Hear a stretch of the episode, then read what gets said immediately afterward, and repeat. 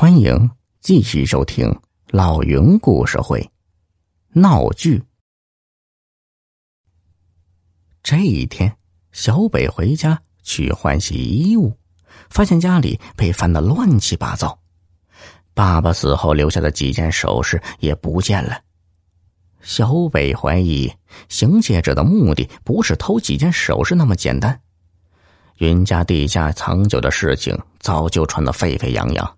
或许人家就是冲着酒坛来的，幸好他们早有防备，把酒坛藏在了医院里，要不然这次可就惨了。小北心有余悸，简单的收拾了几件换洗衣物，拎着包刚下楼，一辆摩托车从他面前一掠而过，车后的人一把抢过他的包，转眼间摩托车就不见了踪影。小北追了几步没追上，随即醒悟道：“他猜的没错，这两人肯定是冲着酒坛来的，以为他会把酒坛放到包里带走，所以等在这里动手强抢。那几个抢匪等他们发现包里没有酒坛，会不会到医院去找呢？”小北想到这里，心急如焚。打了个车，赶紧回到医院。刚把发生的事情告诉爷爷，一个文质彬彬的人走了进来，自我介绍说他姓王，是省城一家拍卖行的。听说云家有件古董，他们可以帮忙拍卖。小北大喜，正愁这件东西没处藏呢，不如就交给拍卖公司，还能卖个好价钱。他刚想一口答应下来，却见老云头面无表情的说：“不卖。”小北不明白爷爷的意思，着急的说：“爷爷，那东西既不能当钱花，又不能当饭吃，还得费心保管，咱留着它干嘛呀？”王先生也鼓动如簧之舌，劝老云头把这古董给他们拍卖。老云头听着他们你一言我一语，眼泪噼里啪啦的往下掉。小北吓坏了，急忙问爷爷怎么了？是不是觉得这是祖先留下的东西，舍不得？老云头擦了擦眼泪，对王先生说：“拿去拍卖钱，您是不是得鉴定一下东西的真伪呀？”王先生赶紧点头说：“当然。”他是拍卖公司的资深鉴定师，这次来就是准备先鉴定一下。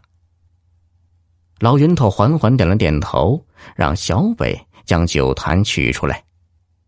王先生急忙关上房门，拿出放大镜，刚要仔细考察，老云头突然站起身，拿起酒坛狠狠的摔在地上，酒坛顷刻间变成了四处飞溅的碎片。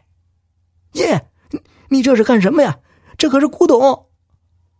老云头看都不看孙子一眼，只是死死盯着王先生，冷冷的说：“你不是什么拍卖公司的吧？你和我家偷窃抢我孙子包的人是一伙的，我没说错吧？”王先生瞪着老云头。脸上一点点露出狰狞之意，也冷冷的问道：“你怎么猜出来的？我们家有古董的事已经传开了，你们在我家里没有找到酒坛，又不知道它到底藏在哪儿了，所以想了这么个馊主意。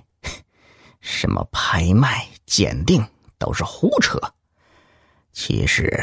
你们只是想找到他的下落吧？王先生这才明白自己操之过急，所以才露出了马脚。他气急败坏的说：“哼哼，就算我们不怀好意，你也没必要毁了他呀！难道你不知道他值多少钱吗？”老云头悲哀的说道：“ 人家说匹夫无罪。”怀璧其罪，我儿子死了，我孙子又小，没有能力保住这惹祸的东西，还留着干什么？今天，就算我同意把东西卖给你，你会付钱吗？如果我不卖，恐怕你就要动刀子抢了吧。